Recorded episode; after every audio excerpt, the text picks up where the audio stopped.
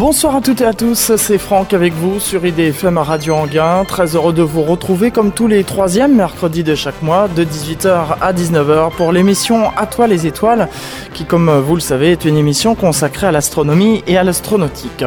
Depuis le 21 juin, vous le savez, nous sommes en été et pour les habitués de cette émission, chaque été, eh bien je vous propose la formule été d'À toi les étoiles qui consiste au lieu de faire venir les invités dans les studios d'IDFM Radio Anguin, eh bien de vous faire découvrir découvrir des lieux dédiés à l'astronomie et à l'astronautique.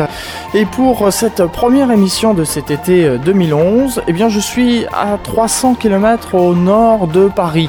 Alors vous allez même dire Lille, oh, c'est presque ça. On remonte encore un petit peu plus, on arrive du côté de Dunkerque à Capelle-la-Grande. Et euh, donc euh, je suis ici au palais de l'univers et des sciences en compagnie de monsieur Serrotti. Vous êtes le directeur? Oui, bonjour, bonsoir à tous. Alors euh, Je suis le directeur du Palais de l'Univers et des Sciences de Capelle-la-Grande, Dunkerque, communauté urbaine de Dunkerque. En fait, euh, cet équipement euh, est ouvert depuis euh, le 13 octobre 2009, donc c'est une ouverture assez récente. C'est un équipement qui a 20 mois et on va vous faire découvrir nos activités et nos thématiques au travers de cette émission.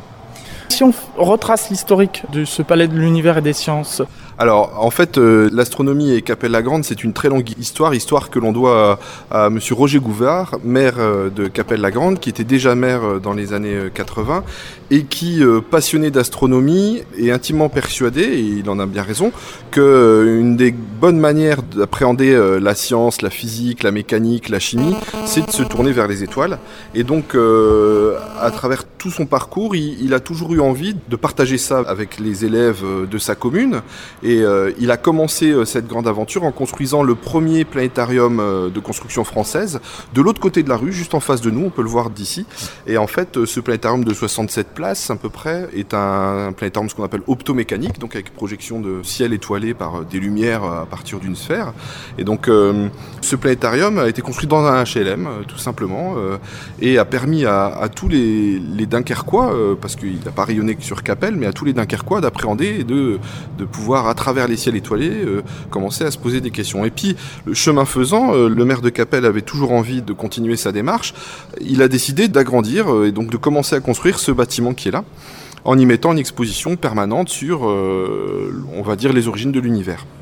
Et à travers euh, ce projet, il y a un engouement qui s'est créé autour de ce projet et la communauté urbaine de Dunkerque, donc euh, l'intercommunalité, a décidé d'accompagner le maire de Capelle, de tellement l'accompagner qu'elle a repris ce projet pour en faire un équipement de 4200 mètres carrés avec une zone d'exposition permanente de 1500 mètres carrés qui traite de l'évolution du Big Bang et euh, de la diversité de la vie, avec une zone d'exposition temporaire de 300 mètres carrés, avec des ateliers pédagogiques, avec un centre de ressources, avec bientôt un observatoire et surtout un planétarium de 100 120 places, planétarium maintenant numérique, il est plus optomécanique, il est numérique. Et euh, je pense que Priscilla Maréchal, tout à l'heure, notre euh, astronome de référence, aura euh, l'occasion d'en parler plus longuement que moi. On va faire une petite visite guidée. D'accord, alors là on se trouve en fait au, rez-de-chaussée, donc dans les espaces pédagogiques dans lesquels on mène des activités de médiation. Alors en fait le palais de l'univers et des sciences, comme son nom l'indique, c'est l'univers et les sciences. Donc on traite pas uniquement d'astronomie, mais aussi de biologie, de géologie, des sciences de la vie et de la Terre tout simplement. Et euh, en fait, une des grandes philosophies de notre équipement, c'est de proposer pas uniquement de la contemplation, c'est-à-dire qu'on ne propose pas que des expositions, mais on propose beaucoup d'activités où nos visiteurs sont mis en situation euh, d'agir. Par exemple, cet été, on a une, activité qui s'appelle euh, Ice Cream, où on va euh, permettre aux, enfants d'être réellement en condition de police euh, scientifique. C'est-à-dire qu'ils vont eux-mêmes expérimenter ce que c'est que du prélèvement d'indices, de la recherche de toxicologie, tout ça dans un environnement un peu ludique, ce qui fait que ça permet à chacun de, découvrir la, science en s'amusant. Alors, dans ces espaces-là, on a aussi 300 mètres carrés d'exposition temporaire. Jusqu'au 31 décembre, on a une exposition qui traite des séismes et des volcans. Donc, on, on fonctionne en partenariat avec d'autres gros gros CCSTI, hein, Centre de culture scientifique, technologique et industrielle. Donc là, notamment, c'est euh, la Cité des Sciences, le plus gros, qui nous a euh, mis à disposition cette exposition. Et donc, au-delà de cette exposition, on monte des ateliers sur la découverte des volcans et ainsi de suite. On a euh, le centre de ressources qui nous permet d'être un bon relais à la fois pour nos visiteurs mais aussi pour les enseignants parce qu'on a quand même une grande majorité de scolaires durant l'année pour euh, venir euh, approfondir les visites, d'accord? Et puis après, on a des espaces de détente, euh, l'accueil, la boutique, enfin voilà les quelques éléments principaux de ce rez-de-chaussée. Donc ensuite, on va passer peut-être dans l'exposition permanente au premier étage. Eh bien, je vous suis.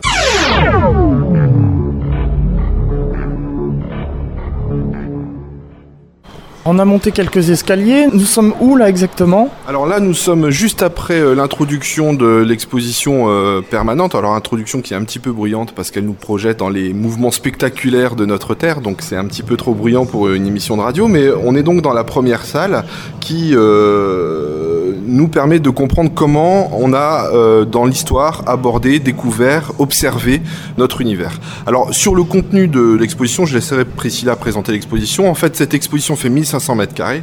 C'est une exposition dite permanente, donc elle évolue pas.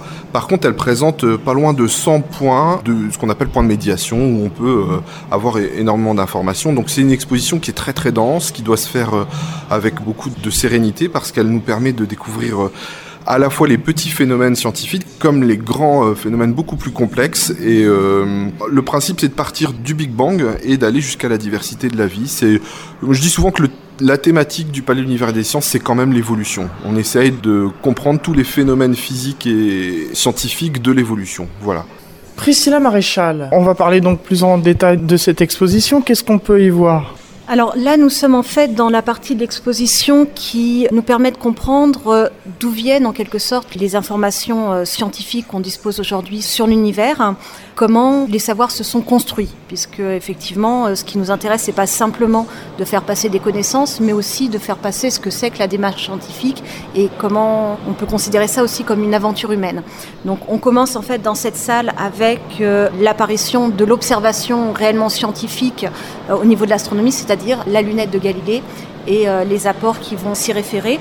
Et on progresse petit à petit dans le temps, et en même temps qu'on progresse dans le temps, dans cette salle, on va en fait progresser dans l'espace voir qu'au fur et à mesure que la, science progresse, que l'astronomie progresse, le ciel prend une profondeur qui était impossible à voir à l'œil nu. Donc en même temps que la lunette de Galilée, on va aussi s'intéresser aux modifications de la perception de notre système solaire, le passage d'un espace centré sur la Terre à un espace centré sur le Soleil.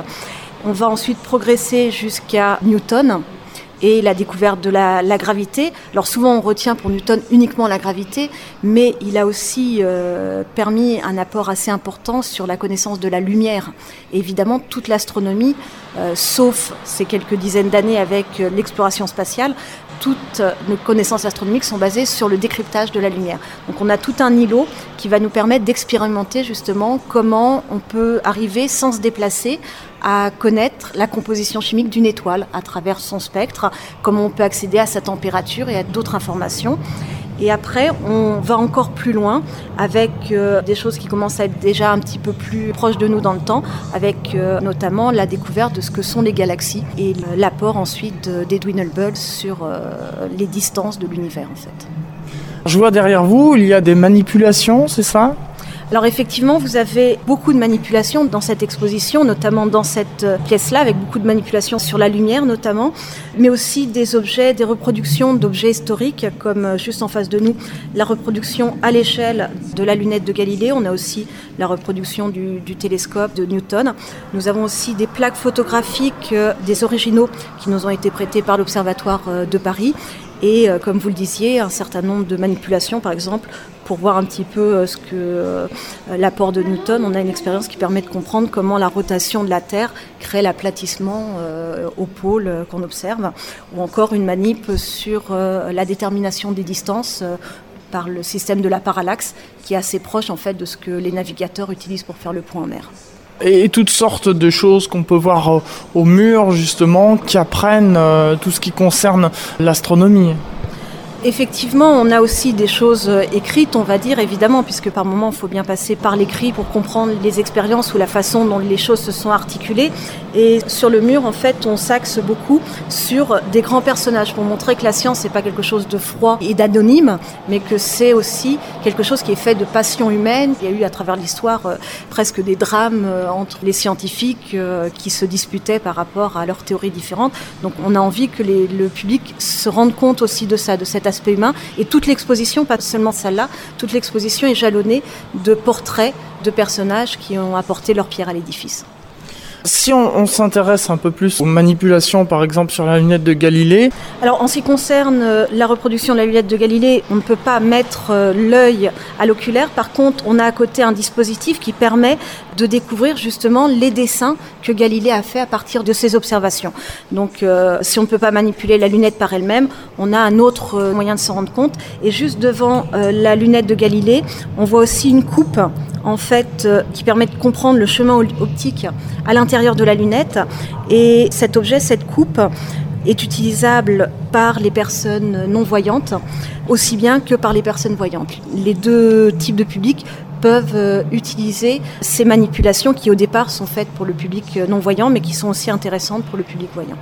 Des écritures en braille, effectivement, qu'on peut voir. On a oublié de le souligner tout à l'heure, mais notre équipement est très adapté aux personnes en situation d'handicap ou plus généralement toute personne en situation de mobilité réduite, euh, famille, euh, avec poussette et ainsi de suite. Et donc toute euh, l'exposition est traduite en langage braille. On dispose aussi d'audio guide avec des boucles qui permettent aux gens d'appareils auditifs d'être dans l'exposition et pas d'être pollués par tout l'environnement sonore de l'exposition. On dispose de chemins adaptés aux personnes à mobilité réduite, enfin des éléments qui sont aujourd'hui assez classiques, mais je pense que c'est important de le souligner pour les familles qui viendraient nous visiter. Bien sûr. On poursuit euh, la visite. Alors là, on a un grand miroir. Alors effectivement, le miroir qui est ici, c'est une reproduction du miroir du télescope d'Herschel. En fait. Donc, ce qui permet de se rendre compte quand même d'une taille relativement impressionnante, qui permet de se rendre compte de la forme aussi du miroir. Et cet objet se trouve à côté d'une gravure d'époque qui montre la taille qu'avait l'instrument complet, quelque chose qui dépasse d'un toit sur plusieurs mètres et qui devait être, je pense, assez, assez impressionnant avec un échafaudage qui semblait un peu hasardeux en fait. En regardant la gravure, ça semblait assez archaïque quand même, effectivement. Et donc on a ce miroir en grandeur réelle. Hein. Alors là, la, la, taille du miroir est bien effectivement sur la grandeur réelle, tout à fait. Si l'on poursuit, Là, on arrive dans un endroit où on parle en fait de la lumière et de l'information véhiculée par la lumière. On a une petite euh, expérience qui permet de comprendre comment on peut connaître les éléments chimiques euh, en regardant les raies sombres qu'on peut trouver à l'intérieur des spectres des étoiles. On a une autre expérience qui nous montre la décomposition de la lumière blanche en arc-en-ciel en quelque sorte. Ici, c'est une expérience qui permet de voir le rapport qui existe entre la couleur d'une étoile, sa température. À côté, on a plusieurs lampes avec des gaz différents qui permettent de voir également euh, qu'effectivement chaque élément chimique va avoir sa propre signature et une expérience qui permet de comprendre un petit peu comment fonctionne aussi euh, le phénomène de l'arc-en-ciel. Donc tout est basé ici sur la lumière. La spectroscopie aussi. Effectivement, c'est bien de spectroscopie dont il est question. Et cet espace renvoie aussi à une vidéo qui montre euh, comment justement on s'est rendu compte qu'on pouvait accéder à la composition des objets par la lumière, ce qui n'était pas au départ quelque chose d'intuitif. Et juste à côté, euh, là, on entre en fait dans la détermination des distances. On a une expérience euh, qui fonctionne vraiment très bien, qui permet vraiment de bien comprendre comment on mesure les distances des étoiles proches en tout cas et qui ressemble beaucoup en fait à ce qu'utilisent les marins pour faire le point en pleine mer. C'est exactement le même principe qui est utilisé. On commence par viser une étoile en se mettant à une position qui correspondrait à une position de la Terre à un certain moment de l'année. Ensuite, on s'imagine qu'on se retrouve six mois plus tard avec la Terre qui est de l'autre côté du Soleil. On vise la même étoile et la mesure des angles nous permet euh, de remonter à la distance de l'objet. Système qui est encore utilisé aujourd'hui ou c'est des systèmes plus perfectionnés, je pense, aujourd'hui, non? On a effectivement d'autres systèmes qui sont utilisés pour des distances plus grandes, évidemment. Les choses se sont perfectionnées parce que les outils de mesure se sont perfectionnés. Mais la base reste la même. La, parallaxe est toujours quelque chose qui est utilisé euh, aujourd'hui. C'est la première étape des différents jalons qui vont être utilisés pour la détermination des distances. On poursuit donc euh, notre visite alors là, on est toujours aussi dans l'idée de détermination des distances et surtout sur le fait que le ciel nous trompe finalement si on n'y fait pas euh, attention. C'est que ce n'est pas parce qu'un objet est brillant qu'il est forcément près de nous. Si un objet est brillant, ça peut être parce qu'il est vraiment très brillant ou parce qu'il est très proche de nous. Si on voit un objet très faible en éclat, il peut être très loin de nous, c'est vrai, mais il peut être aussi tout simplement de lumière faible. Donc euh, cette expérience permet d'appréhender ce qu'on appelle donc en astronomie la magnitude, la façon de mesurer les éclats des objets et le rôle que va jouer la distance dedans en fait.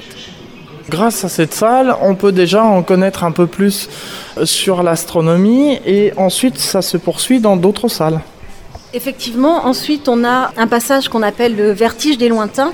Euh, là, pendant toute la première salle, on s'est rendu compte que l'espace était de plus en plus grand au fur et à mesure que la technique euh, progressait. Et là, dans cette salle, on va pouvoir justement expérimenter ça. On a des petits trous qui permettent de sélectionner un objet du ciel et la distance de cet objet va apparaître sur le mur en face. Donc là, par exemple, il s'agit de la planète Mars et c'est vraiment la distance en temps réel. Et on voit bien d'ailleurs les derniers chiffres qui sont en train de se modifier. Euh, qui nous indique effectivement que la distance de la Terre à Mars n'est pas une distance fixe puisque les deux planètes sont en mouvement et on le voit en temps réel. Donc d'un côté du mur, on a les distances qui concernent le système solaire où on voit bien effectivement en temps réel ces changements et de l'autre côté du mur, on passe sur les objets lointains, enfin les objets lointains, disons quelques étoiles. Là par exemple, on a la distance de Proxima du Centaure qui s'affiche en kilomètres. C'est une volonté pour justement euh, que les gens se rendent bien compte qu'on n'est pas dans, euh, dans des distances qui font partie de notre quotidien et qu'on peut comparer par rapport à la distance du Soleil. Et même un enfant qui a du mal avec les millions, les milliards, en voyant le nombre de zéros, il comprendra tout de suite la différence entre les deux distances. Effectivement, je peux confirmer qu'il y a beaucoup de zéros et c'est plus facile comme ça plutôt que de parler en années-lumière. Alors, on va parler dans l'exposition aussi en allée-lumière. D'ailleurs, quand euh, dans la première salle, il y a un élément qui parle de la vitesse de la lumière, de la façon dont cette lumière est utilisée pour euh, compter les distances. Dans le reste de l'exposition, on parlera évidemment en année-lumière, sinon euh, on va se retrouver avec 45 zéros qui vont suivre les chiffres et ça ne sera pas utilisable. Mais là, ça permet justement de comprendre que quand on dit 3 années-lumière ou 4 années-lumière, quand on parle par exemple de Proxima du Centaure, 4 années-lumière, c'est déjà 40 000 milliards de kilomètres. Donc euh, quand on dit 4 années-lumière, ça paraît pas grand-chose. Quand on le dit en kilomètres, tout de suite, on comprend qu'on a affaire à des distances importantes. Tout à fait, oui. Là, on poursuit, on a des projections de vidéos. On peut entendre d'ailleurs un peu euh, la vidéo. Effectivement, là, on rentre un petit peu, j'ai envie de dire, dans les temps modernes, puisqu'on est euh, fin 19e siècle, début 20e siècle, avec deux portraits de personnages. Henrietta Leavitt, qui a découvert qu'il y avait un lien entre la période de certaines étoiles euh, qu'on appelle les céphéides et la luminosité qu'elles émettaient. Et ça, été une grande révolution puisque comme ça, on pouvait avoir une nouvelle façon de compter les distances, de connaître les distances des galaxies et de se rendre compte que les galaxies étaient des objets comme notre galaxie à nous. Et ces résultats ont été utilisés par le deuxième personnage qui se trouve de l'autre côté, qui est Edwin Hubble, et qui, lui, s'est rendu compte que plus une galaxie était loin de nous, plus elle s'éloignait vite de nous. Et on aurait pu se dire, bon, bah, ça veut dire qu'on est au centre de l'univers et que tout l'univers nous fuit. Sauf que si on était sur une autre galaxie, on verrait le même phénomène. Et c'est comme ça que les astronomes se sont rendus compte que l'univers était en expansion. Ce ne sont pas les galaxies qui s'éloignent les unes des autres. D'ailleurs, on a ici une expérience qui nous montre quelques galaxies à trois instants différents de l'univers et on voit donc effectivement que ce n'est pas les galaxies, les galaxies sont même position les unes par rapport aux autres, c'est l'espace entre les galaxies qui gonfle. On utilise souvent euh, l'exemple aussi du cake au raisin. Si vous faites un cake euh, avec des raisins et que vous le mettez au four, quand il est dans le four, il va gonfler. Et vous imaginez que les raisins, les grains de raisin, ce sont les galaxies. Et nous, on est à l'intérieur de l'un de ces grains de raisin. Et nous ne bougeons pas. Mais par contre, nous avons l'impression que tous les autres grains de raisin nous fuient. C'est l'expansion de l'univers. Eh bien, on va s'interrompre quelques instants, le temps de se rendre dans une autre salle. Et en attendant, eh bien, on va écouter un titre de Jean-Michel Jarre tout de suite sur IDFM. Jean-Michel Jarre à l'instant avec Chronologie 4 sur IDFM Radio Anguin. C'est l'émission À toi les étoiles, comme tous les troisièmes mercredis de chaque mois, de 18h à 19h. C'est l'été et vous savez que chaque été, je vous propose la formule été d'À toi les étoiles. Et euh, au lieu de faire venir les invités dans les studios d'IDFM Radio Anguin, eh bien, euh, l'émission À toi les étoiles s'offre une balade estivale en dehors des studios où je vais vous faire découvrir des lieux dédiés à l'astronomie et à l'astronautique. Et aujourd'hui, je suis à Capelle-la-Grande, tout près de Dunkerque en compagnie de Jérôme Serrotti, qui est directeur du Palais de l'Univers et des Sciences, ainsi que Priscilla Marichal, qui est docteur en astrophysique et qui euh, nous fait visiter les différentes salles de ce Palais de l'Univers et des Sciences. Nous poursuivons notre visite dans d'autres salles. Où sommes-nous là exactement? Donc là, nous sommes juste à côté de ce qu'on appelle le théâtre du Big Bang. Donc tout à l'heure, on parlait du fait que l'univers était en expansion. Du coup, les astronomes ont eu l'idée de passer le film à l'envers, de s'imaginer qu'il remontait le cours du temps. Donc on se retrouve avec un univers de plus en plus dense, de plus en plus chaud, jusqu'à un moment où en fait on ne sait plus calculé. Et ça, c'est le moment qu'on a appelé le Big Bang. Souvent, les gens pensent que le Big Bang, c'est le début de l'univers. Non, c'est juste la limite de nos connaissances, en réalité. Et on a plusieurs scientifiques spécialistes du sujet, dont Hubert Reeve, par exemple, qui euh, s'expriment justement sur euh, la façon dont eux voient le Big Bang, les idées fausses qu'il ne faudrait pas avoir, ce n'est pas une explosion par exemple, ce genre de choses. Et quand on sort de cet espace, on a une partie qui est consacrée à, on va dire, la preuve qui a fait basculer la théorie du Big Bang d'une simple hypothèse à la théorie euh, acceptée par 99% on va dire des astronomes aujourd'hui, qui est la découverte du fond diffus cosmologique avec également les instruments qui euh, aujourd'hui permettent d'affiner euh, notre connaissance de ce fond diffus cosmologique et donc d'affiner notre connaissance des tout premiers instants de l'univers. Pour expliquer à nos auditeurs, qu'est-ce que le fond diffus cosmologique? Alors en fait, quand les télescopes regardent dans l'espace profond, on se rend compte que l'espace baigne dans une sorte de rayonnement très faible qui correspond donc à des températures très basses, qui correspond à, peu près à 3 degrés au-dessus du zéro absolu. Et ça, c'est le vestige en fait du moment où la lumière et la matière se sont ce qu'on appelle découplées. Au tout début de l'univers, la lumière n'arrivait pas à circuler dans l'univers, elle était systématiquement réabsorbée, réémise, réabsorbée, réémise.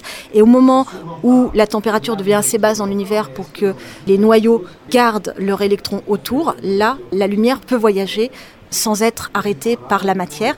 Et ce que l'on voit aujourd'hui, ce qu'on appelle le fond diffus cosmologique, c'est justement ces photons qui viennent de cet instant-là, qui continuent à voyager dans l'univers. Et comme l'univers gonfle, eh ben, l'énergie de ces photons devient de plus en plus basse en réalité.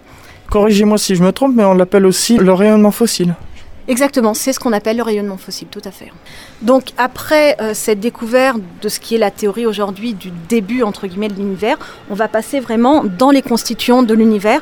On a une, une immense salle où on va parler des galaxies, tout d'abord. Donc on va aller des échelles les plus grandes jusqu'aux échelles les plus petites. Les galaxies, à l'intérieur des galaxies, les étoiles, avec le cycle de vie et de mort des étoiles. On va ensuite prendre une étoile particulière, le Soleil. Et puis on va s'intéresser à ce qui se passe autour de ce Soleil, la découverte des planètes qui lui tournent autour, et parmi ces planètes, la planète Terre.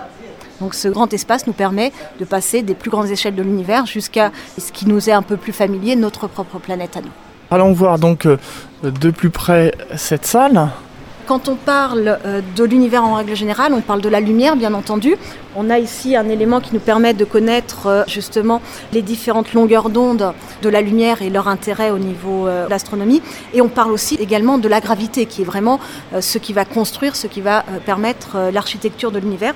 Et on a ici toute une série d'expériences qui nous permet justement de tester quelques petites choses sur cette gravité. Par exemple, là, il y a une vidéo qui nous montre un astronaute sur la Lune qui fait l'expérience de lâcher une plume et un marteau pour voir que les deux tombent bien en même temps.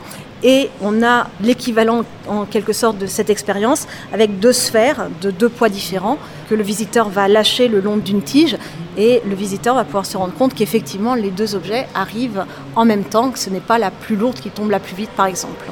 Alors d'autres manipulations toujours sur le thème de la gravité, effectivement, comme par exemple une sorte de flipper, on pourrait dire, qui nous permet de voir comment la matière va tomber à l'intérieur d'un trou noir, qui est l'exemple même de la gravité poussée à l'extrême. On a une autre expérience, un petit peu sous forme de flipper aussi, qui permet de voir le lien entre la gravité d'un objet, une planète ou un satellite, et la vitesse qu'il va falloir donner à une fusée, par exemple, pour pouvoir s'extraire de cet objet ou pouvoir se satelliser autour. Et on se rend bien compte qu'en fonction de la masse de la planète, si on prend Jupiter, par exemple, ou si on prend la Terre, on ne va pas avoir évidemment les mêmes besoins d'énergie pour quitter euh, cette planète. Nous poursuivons toujours dans cette immense salle. Hein. C'est la salle la plus grande ou euh, je pense que c'est l'espace le plus grand, mais il est décomposé en deux espaces. Hein. Une présentation euh, des grands phénomènes physiques euh, de l'univers, hein, la gravitation, les forces électromagnétiques, euh, les phénomènes d'observation dans divers spectres. Mais ensuite, on parle aussi, on, verra tout à l'heure, hein, de notre planète, tout simplement, et de notre système plus proche, notre système solaire, et ensuite notre planète. Donc c'est pour ça que cet espace est très vaste, mais il est composé d'énormément de manipulations et de médiations et d'interactions. Donc donc là, par exemple, on est dans la zone consacrée à notre galaxie, le groupe d'étoiles dans lequel nous vivons, et nous avons parmi les manipulations ici une petite manipulation qui permet de voir le mouvement du Soleil à l'intérieur de notre galaxie avec, nous ne sommes pas du bon côté, mais avec un compteur de temps qui permet de voir les millions d'années qui défilent et de se rendre compte que, contrairement à ce qu'on imagine souvent, le Soleil n'est pas solidaire des spirales de notre galaxie, mais qui va se déplacer d'un bras à l'autre. Et on a aussi de magnifiques images, puisqu'il ne faut pas oublier que pour beaucoup l'astronomie, c'est basé d'abord l'impression euh, qu'on a quand on regarde tout simplement une photo de galaxie ou une photo de nébuleuse. Donc de magnifiques images qui nous montrent plusieurs euh, types de galaxies différentes. En face, on a aussi des nébuleuses. Et évidemment, on ne se contente pas que de montrer des images, sinon ça n'aurait pas beaucoup de sens. On a par exemple ici une table où on voit effectivement des nébuleuses, mais où on rapproche ces nébuleuses au cycle de vie et de mort des étoiles et pour comprendre notamment par exemple où se situe notre euh, Soleil à l'intérieur de cette grande famille que selon les étoiles on se rend compte que finalement ça n'est pas une étoile très très grande, ça n'est ni la plus grande ni la plus chaude, euh, euh, c'est juste une étoile assez banale. J'aime beaucoup ce qu'on voit là, donc pour expliquer aux auditeurs. Hein. donc il y a différentes petites boîtes où on peut voir les ondes radio, le micro-ondes, l'infrarouge, la lumière visible, etc. Alors effectivement, donc là on a en quelque sorte tout le spectre électromagnétique qui est représenté. Et vous avez d'un côté un petit cube. Quand on regarde à l'intérieur du cube, on voit en fait une représentation d'une cuisine, quelque chose que les gens connaissent bien, mais tel qu'il apparaîtrait, si on regarde en lumière visible, ça on sait bien, mais tel qu'il apparaîtrait si on le regardait en ondes radio ou en rayons X par exemple, pour se rendre compte qu'effectivement ce ne sont pas les mêmes objets que l'on voit. Dans la cuisine, il y a un chat par exemple, et quand on est en infrarouge, le chat semble rayonner de tous les sens par la chaleur de son corps. Et chaque cube est associé aussi à un petit texte qui permet d'avoir un peu plus d'informations sur, euh, pour ceux qui aiment les chiffres, sur les longueurs d'onde, les fréquences de ces différentes catégories de lumière et aussi l'intérêt que cette lumière représente pour l'astronomie. Qu'est-ce qu'on peut avoir comme information quand on regarde un même objet en rayonnement X, en lumière visible, en infrarouge par exemple? Poursuivons donc notre visite et là on arrive dans une autre partie donc là, on va arriver en fait à la frontière, on va dire, entre l'univers très lointain et un univers qui est un peu plus proche pour nous, puisqu'on arrive dans le monde des étoiles. Et on a ici des chaises longues, tout simplement, des transats, qui permettent euh, de s'installer confortablement, faire une pause dans cette exposition pour découvrir de magnifiques images du Soleil. Donc des phénomènes à la surface du Soleil, des éruptions, des choses comme ça, mais aussi revivre l'éclipse du 11 août 99. Donc euh, ça permet d'abord de profiter de la beauté de notre étoile sans les dangers liés au bronzage intensif et dans une position assez confortable. Il risque de s'endormir un peu, non? pour l'instant, euh, nous n'avons jamais retrouvé de visiteurs euh, endormis dans leur transat, mais après tout, euh, chacun vit l'exposition comme il l'entend. Ça ne nous dérangerait pas vraiment. Là, on rentre au cœur du système solaire. Effectivement, donc là, on commence à se rapprocher un petit peu plus d'échelles qui nous sont plus connues. Et la différence qui va se passer par rapport à ce qu'on a vu tout à l'heure, c'est que là, on ne dispose pas simplement de photos prises de télescopes de très loin, mais aussi d'informations qui ont été données par des sondes spatiales qui se sont approchées des planètes. Et par exemple, on a un robot martien qui est reproduit euh, sur un des espaces, ou encore ici on voit le satellite Coro, euh, qui lui ne s'est pas baladé dans le système solaire, mais qui a permis de nous se rendre compte qu'il y avait énormément finalement d'autres systèmes planétaires dans l'univers et on a une manipulation qui est associée à ça qui permet de comprendre une des méthodes pour détecter ce qu'on appelle aujourd'hui les exoplanètes, donc ces planètes autour d'autres soleils. Comprendre que si on voit dans la lumière d'une étoile une petite baisse de lumière, si cette baisse de lumière correspond à une certaine courbe, c'est qu'il y a une planète qui est passée devant et qui a en quelque sorte éclipsé momentanément l'étoile. Sur ces exoplanètes, on n'en a pas encore la preuve, mais elles pourraient abriter de la vie. Alors effectivement, aujourd'hui, en 15 ans, on a découvert plus de 500 planètes et aujourd'hui, on commence, grâce à Coro entre autres, à découvrir des planètes de petite taille, c'est-à-dire un peu de la taille de la Terre. Et si on arrive à trouver des planètes qui ne sont pas trop près de leur étoile, pas trop loin non plus, ces planètes pourraient avoir la bonne température pour avoir de l'eau liquide. Et aujourd'hui, si je ne me trompe pas, euh, nous avons, je crois, deux exemples de planètes qui pourraient potentiellement être dans la zone qu'on appelle la zone d'habitabilité sans pour autant prouver qu'il y a vraiment de la vie. Alors effectivement, ça ne veut pas dire qu'il y a forcément de la vie dessus. Et ça ne veut pas dire non plus qu'une planète qui ne serait pas dans la zone habitée ne pourrait pas être habitable. Quand on voit par exemple le satellite Europe, dont il est question euh, notamment dans l'exposition ici, ce satellite Europe est du côté de Jupiter, beaucoup trop loin a priori pour être intéressant pour la vie. Et pourtant, sous la glace d'Europe, il y aurait un océan deux fois plus grand que les océans terrestres.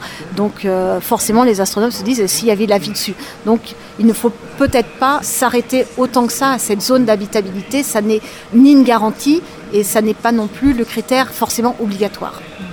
Là, on arrive sur des tables qui vont réagir au mouvement de la main pour faire une exploration du système solaire en fait en fonction de certains critères particuliers comme l'eau. Où est-ce qu'on trouve de l'eau dans le système solaire? Est-ce qu'elle est sous forme liquide? Est-ce qu'elle est sous forme de glace? Les volcans, puisqu'il ne faudrait pas croire que euh, les volcans c'est seulement l'apanage de la Terre. On a aussi euh, des traces de volcanisme euh, dans d'autres endroits du système solaire, ou encore les cratères de météorites, la présence ou non d'atmosphère. Donc un moyen en fait de visiter le système solaire avec quelque chose d'un petit peu ludique, on va dire au niveau plutôt que d'avoir une souris pour passer d'une image à l'autre, c'est la main qui sert de souris en quelque sorte, et avec euh, des parcours thématiques plutôt que de passer d'une planète à l'autre, euh, ce qui peut paraître des fois un petit peu répétitif. Mmh. Donc nous avons toujours ici des choses qui concernent évidemment le système solaire et notamment les planètes principales du système solaire. Par exemple, sur le mur, il y a les planètes qui ont été représentées en respectant l'inclinaison de leur axe de rotation et leur vitesse relative les unes par rapport aux autres, avec devant un écran qui en passant devant chaque planète permet d'avoir des informations sur la gravité sur ces planètes, sur leur masse, sur leur distance au Soleil. On a aussi des jeux ici de classement pour euh, voir comment on peut inventer des phrases pour se souvenir de l'ordre des planètes ou euh, essayer de retrouver quelles sont les planètes géantes, quelles sont les planètes telluriques. Une autre manipulation qui permet de sélectionner quelques questions. Quel âge auriez-vous si vous étiez euh, sur Jupiter ou par rapport à la Terre ou quelle sensation de poids vous auriez? Et petit à petit, on glisse ici en fait sur une planète en particulier, la troisième planète en partant du Soleil, la Terre. Et on va expérimenter ici euh, quelques thématiques différentes sur la Terre. Les globes qui sont devant nous servent en quelque sorte de souris euh, et permettent de changer les images qui sont au plafond.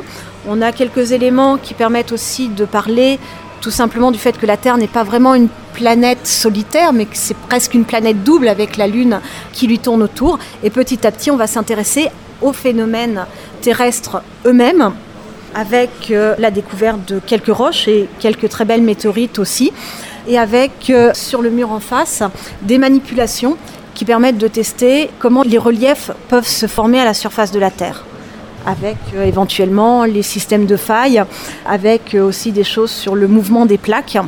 Donc on commence à comprendre que la Terre, comme les autres objets de l'univers, évidemment, est une planète en évolution, puisque c'est toujours aussi le thème de l'exposition, c'est l'évolution en mouvement en quelque sorte. Quelque part, on est parti de l'astronomie pour finir par la géologie non pas pour finir par la géologie, mais pour passer par la géologie, puisqu'après on va même aller beaucoup plus loin, on va aller jusqu'à la vie sur Terre, parce a priori c'est ça la spécificité aujourd'hui de notre planète. Donc c'est vraiment une volonté de tout l'équipement de montrer que les sciences ne sont pas les unes à côté des autres comme ça et s'ignorent euh, superbement, mais qu'au contraire les sciences s'enrichissent les unes des autres. Et euh, ça n'est pas un hasard si au niveau des regroupements euh, scientifiques, au niveau national, on met les sciences de l'univers, de la Terre et de la vie ensemble c'est vraiment des sciences qui sont totalement connectées. Si ma collègue géologue était là, elle le dirait aussi bien que moi, on ne peut pas étudier la Terre si à un moment ou un autre, on ne se penche pas sur la naissance de la Terre. Et quand on se penche sur la naissance de la Terre, on se penche sur la naissance du système solaire, on se retrouve dans l'astronomie. Et en même temps, quand euh, les astronomes veulent étudier la planète Mars, eh ben, ils courent dans le bureau de leurs collègues géologues pour en savoir un peu plus sur euh, le fonctionnement des volcans, sur euh, la création de reliefs, des choses comme ça. On ne peut pas s'ignorer les uns des autres euh, sur ces disciplines-là. C'est ce qui, je pense, transparaît dans cette exposition. On va changer maintenant d'espace, encore une fois. Hein. donc c'est la quatrième zone de notre parcours. Mais là, je dirais qu'on est arrivé jusqu'à la géologie. Et comme le disait très bien Priscilla tout à l'heure, on ne s'arrête pas, on continue. Et on va passer par une phase d'interpellation sur ce que c'est que la vie et sur la richesse de cet élément apparu sur Terre, dont on a pour l'instant uniquement la preuve de son apparition sur Terre, mais on va se plonger dans le vivant et donc passer euh, dans la biologie tout simplement.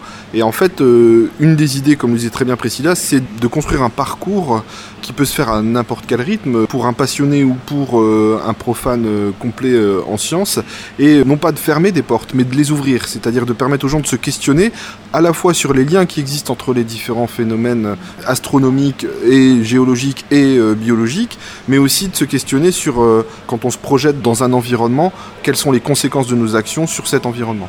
Donc c'est l'objet un petit peu de toute la partie qui suit ensuite. Eh bien que nous allons les voir maintenant.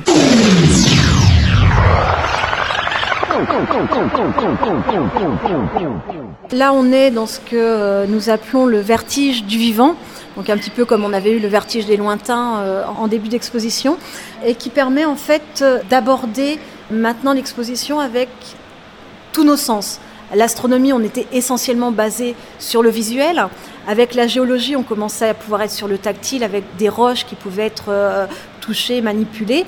Là, on a la vue évidemment qui continue à fonctionner, mais on a aussi sur ce mur des éléments qui peuvent être touchés, mais qui peuvent être sentis aussi, comme euh, du bois de santal euh, ou des grains de café.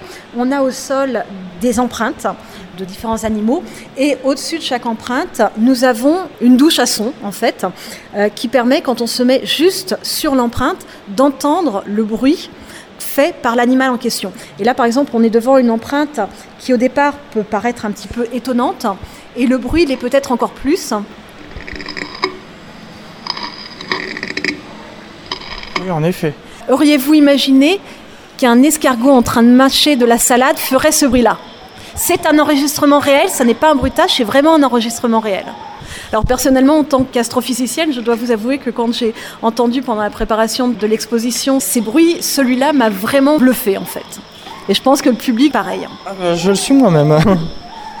Et nous avons ici également une collection d'œils donc euh, il y a à côté un petit panneau qui permet, si on veut savoir euh, à quel animal appartient euh, quel œil, de pouvoir le savoir. Et au milieu de tous ces yeux d'animaux, on a l'œil d'un être humain, puisqu'il ne faut pas oublier que nous appartenons évidemment au règne animal également. Et en face, nous apercevons sur le mur toujours des images du vivant. Donc là, en ce moment, ce que nous voyons, c'est des pousses accélérées de végétaux toujours l'impression que c'est un peu immobile, euh, un champignon par exemple, mais effectivement en accélérant, on voit bien qu'il y a un mouvement propre. Quand on voit tous ces exemples et toutes ces manifestations du vivant, à un moment ou à un autre, les scientifiques vont forcément se poser une question, qu'est-ce qui définit la vie? Donc là, en tant qu'astrophysicienne, évidemment, je me garderai bien d'apporter cette réponse, mais nous avons plusieurs scientifiques qui se sont exprimés sur le sujet. Et en passant sur ce qu'on appelle la marelle du vivant, on va pouvoir écouter justement ces remarques avec également toujours des éléments tactiles qui sont présents au cours de l'exposition pour euh, expérimenter certains aspects effectivement du vivant. Donc forcément, suivant que vous posez la question à un chimiste, à un biologiste, vous n'allez pas avoir en fait les mêmes réponses. Eh bien écoutez, pour euh, laisser le temps aux auditeurs de digérer toutes ces informations, je vous propose qu'on s'interrompe une seconde fois avec un titre de Francis Rimbert.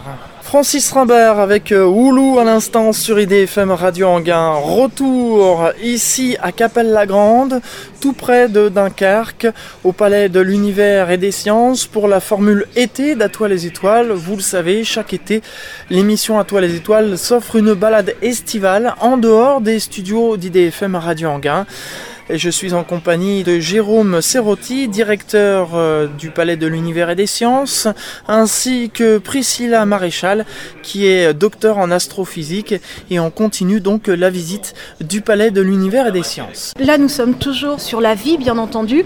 Il y a des éléments qui permettent de comprendre un petit peu euh, d'abord les constituants de base du vivant, de comprendre euh, également l'évolution de la vie. On a toujours également des personnages historiques en lien avec cette découverte de l'évolution qui s'exprime.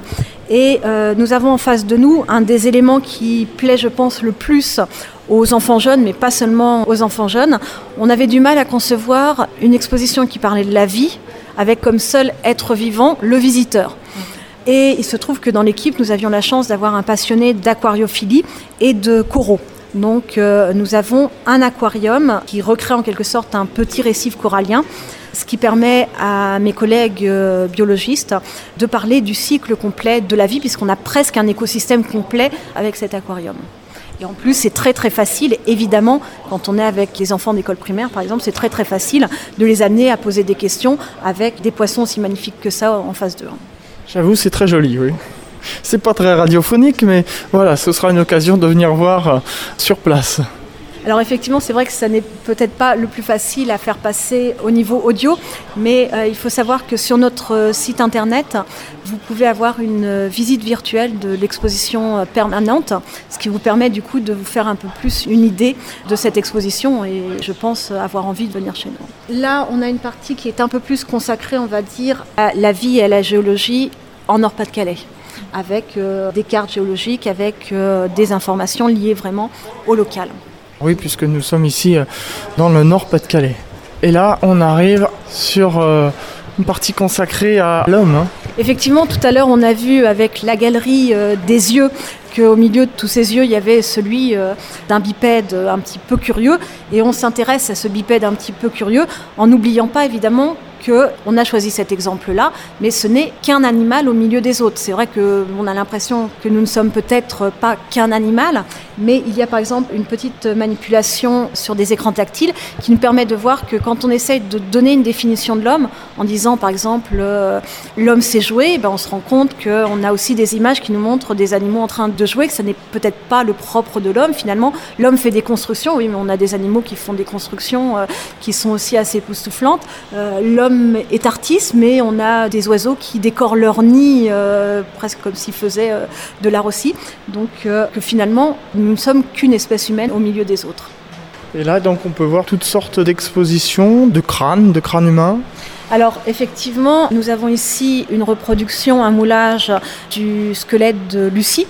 Nous avons plusieurs crânes de plusieurs, j'espère que je ne vais pas me tromper dans le vocabulaire puisque je ne suis pas dans ma partie, mais plusieurs hominidés qui permet donc pendant la visite de se rendre compte que bah, euh, par exemple la taille de la boîte crânienne va nous informer sur euh, la taille euh, du cerveau qui est à l'intérieur et du coup des capacités que pouvait avoir chaque hominidé et de voir l'évolution. On a aussi des outils qui permettent de voir l'évolution également de l'homme et même la naissance de l'art avec quelques petites statuettes qui représentent effectivement les débuts de l'art en quelque sorte de notre espèce.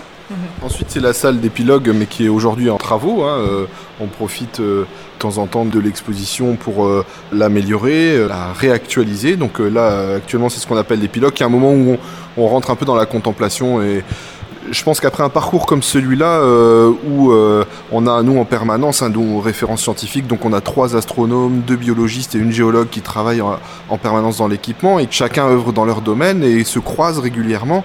J'espère que les visiteurs, en faisant ce parcours de visite, ces 1500 mètres carrés euh, consacrés à l'évolution, auront besoin à la sortie de se poser un peu et de se questionner euh, peut-être. Euh, donc c'est un peu ce lieu-là qui est un lieu beaucoup plus euh, esthétiquement prompt à, au repos, on va le dire comme ça. Voilà. Ensuite, ça se poursuit dans d'autres salles. Voilà. Eh bien, je vous suis. Ici, nous allons changer d'étage. Nous sommes au troisième étage. Tout à fait. Alors, donc, euh, nous voilà au dernier étage, le plus haut de notre équipement. Alors, étage qui euh, est le lieu de l'observation avec euh, le planétarium, donc qui permet à tous les habitants du Nord-Pas-de-Calais et du nord de la France en général d'observer des ciels étoilés malgré une nébulosité qui est quand même, on peut le dire, assez permanente chez nous. Aujourd'hui, il fait beau, mais occasionnellement, on a quand même régulièrement des nuages. Et bientôt, une salle d'observatoire avec le matériel adéquat pour permettre aux passionnés et aux non passionnés de s'initier à l'observation, euh, notamment pendant l'été. Alors ce qui est peut-être euh, à noter en termes d'actualité, c'est euh, la forte concentration d'événements pour la Nuit des Étoiles, début août, où le Palais de l'Univers organise toute une série d'événements, à la fois sur un croisement que nous on prône de plus en plus, qui est le croisement de la culture et de la science, avec par exemple des contes. Il y a une conteuse, Shirin El Ansari, qui va venir revisiter le conte des mille et nuits, mais à l'intérieur du planétarium, sous des étoilé euh, et sur des images magnifiques. Donc ça devrait être euh, une émulsion qui devrait être quand même assez sympathique, avec bien sûr des séances d'observation. Alors comme on est un équipement communautaire, on a la possibilité d'utiliser les autres équipements communautaires et donc on va se déplacer sur le site du golf, qui est un site propice à l'observation parce que là, pour le coup, il n'est pas du tout éclairé la nuit et donc on permettra à tout le monde d'avoir des séances euh, d'observation et d'utilisation des instruments astronomiques. Donc là, on va peut-être aller faire une petite visite du planétarium pour que vos auditeurs puissent se rendre compte difficilement, mais se rendre compte quand même un peu de notre équipement. Voilà. D'accord, je vous suis. Nous voilà à l'intérieur du planétarium, donc 120 places, des sièges inclinés à 12%. Donc euh, on a euh, un full 360 hein, degrés. Et l'image est produite par euh, six vidéoprojecteurs pour le pourtour et deux vidéoprojecteurs pour le zénith. Euh, donc c'est un équipement euh, qui est quand même un des plus gros équipements au nord de Paris. Hein. C'est le même équipement que la Cité des Sciences, par exemple, qui permet de projeter à la fois du film, soit du film construit à partir d'images prises en conditions d'images réelles, soit d'images construites en 3D dans des environnements dits virtuels, mais ne sont que numériques, et aussi de projeter euh, en temps réel le ciel étoilé et de permettre à nos médiateurs euh, en astronomie de euh, manipuler le ciel en temps réel. Et donc chaque séance est constituée d'une partie de projection de film pour environ généralement une demi-heure, hein, et une partie de questions-réponses et d'un discours apporté par les médiateurs en astro qui permet à chacun d'aller un peu plus loin que la simple projection. Et ça, c'est une des grandes volontés du Palais de l'Univers que de toujours être dans la médiation. Ce qu'il faut savoir aussi, c'est que le Palais de l'Univers euh, rentre dans une démarche de production ou de coproduction de ses propres films, avec deux films qui sortiront en 2012. Un premier qui est basé sur la photo d'un de vos confrères, Serge Brunier, photo qui va être exploitée euh, à travers un film pour Planétarium, et un second film où là, le Palais de l'Univers des Sciences est totalement producteur, qui s'appellera Yakor, la mémoire des mondes, qui est euh, un voyage à travers les différentes perceptions qu'ont eu les peuples ancestraux sur la perception qu'ils avaient de l'univers. Voilà. Donc je vais laisser précisément s'exprimer peut-être sur la programmation du planétarium.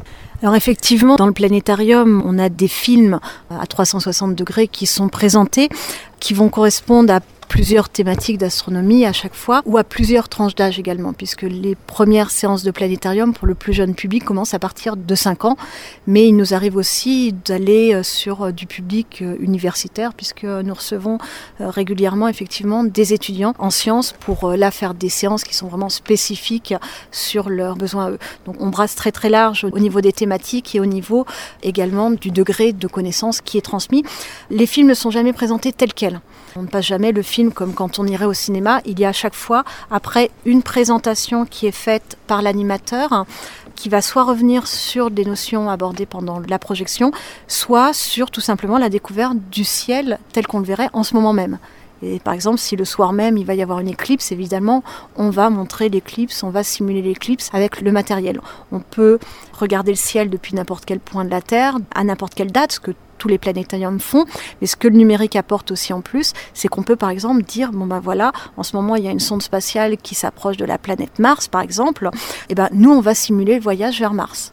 Et euh, ça, le numérique permet même carrément de sortir de la galaxie pour voir euh, bah, quel est le lien, par exemple, entre euh, l'arche floue de la Voie lactée qu'on voit dans le ciel et puis la structure des galaxies qu'on a pu voir dans l'exposition permanente. Et on termine toujours avec des échanges avec le public, ça on y tient énormément. Et pendant ces échanges, si jamais par exemple quelqu'un pose une question sur euh, qu'est-ce que c'est euh, qu'une comète par exemple, ou qu'est-ce que c'est qu'une éclipse, ben on va refaire le noir, remontrer éventuellement une séquence animée ou des images fixes pour faire passer le contenu. Très bien pour euh, cette présentation très détaillée de ce planétarium. On arrive au terme de cette émission à toi les étoiles et comme le veut la tradition, eh bien, euh, les invités donnent toujours le mot de la fin, alors honneur aux femmes ce que je pourrais peut-être rajouter parmi euh, tout ce qui a pu être euh, dit aujourd'hui, c'est que nous sommes effectivement un équipement qui est assez jeune et que nous avons énormément, énormément de projets. Comme l'exposition permanente parle d'évolution, nous sommes nous-mêmes tout le temps en évolution aussi. Et euh, notamment par rapport à cette exposition, nous allons petit à petit mettre en place un certain nombre d'animations, d'activités pour faire vivre au mieux cette exposition qui est d'une très très grande richesse.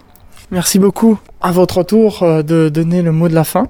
Alors tout d'abord, merci. Merci à vous d'être présent euh, chez nous aujourd'hui. Merci à vos auditeurs d'avoir euh, écouté votre émission et de porter un intérêt au Palais de l'Univers et des Sciences. Alors, on change complètement de sujet, on a changé de lieu. On est ici dans une salle d'autopsie. Alors, euh, pourquoi une salle d'autopsie? Ben, Pour montrer que cet été, nous avons une activité de police scientifique, comme je le disais tout à l'heure. Nous avons aussi une activité de recherche archéologique et paléontologique donc qui s'appelle le Géorium, où les enfants peuvent se mettre vraiment dans la situation d'une recherche archéologique. Et donc, vous voyez que le Palais de l'Univers des Sciences a vraiment une activité diverse traite de toutes les sciences, en partant de l'astronomie, mais en, visitant toutes les sciences de la vie et de la Terre. Et donc, euh, le mot de la fin, c'est qu'il faudrait encore trois émissions pour continuer à vous parler de nous. Mais je suis en tout cas ravi de votre visite et merci encore. Pour venir vous voir, comment fait-on? Alors pour venir nous voir, c'est assez simple. Hein, euh, l'autoroute A25, donc l'autoroute euh, Lille Dunkerque, sortie euh, Capelle-la-Grande. Et après, vous pouvez pas nous louper parce qu'on voit le dôme du planétarium d'assez loin. Pour nous contacter par téléphone, le 0800 537 587. Et pour visiter l'exposition permanente virtuellement, mais aussi pour avoir toutes les informations sur nos activités, www.le-plus-plus.fr. Voilà, merci à vous.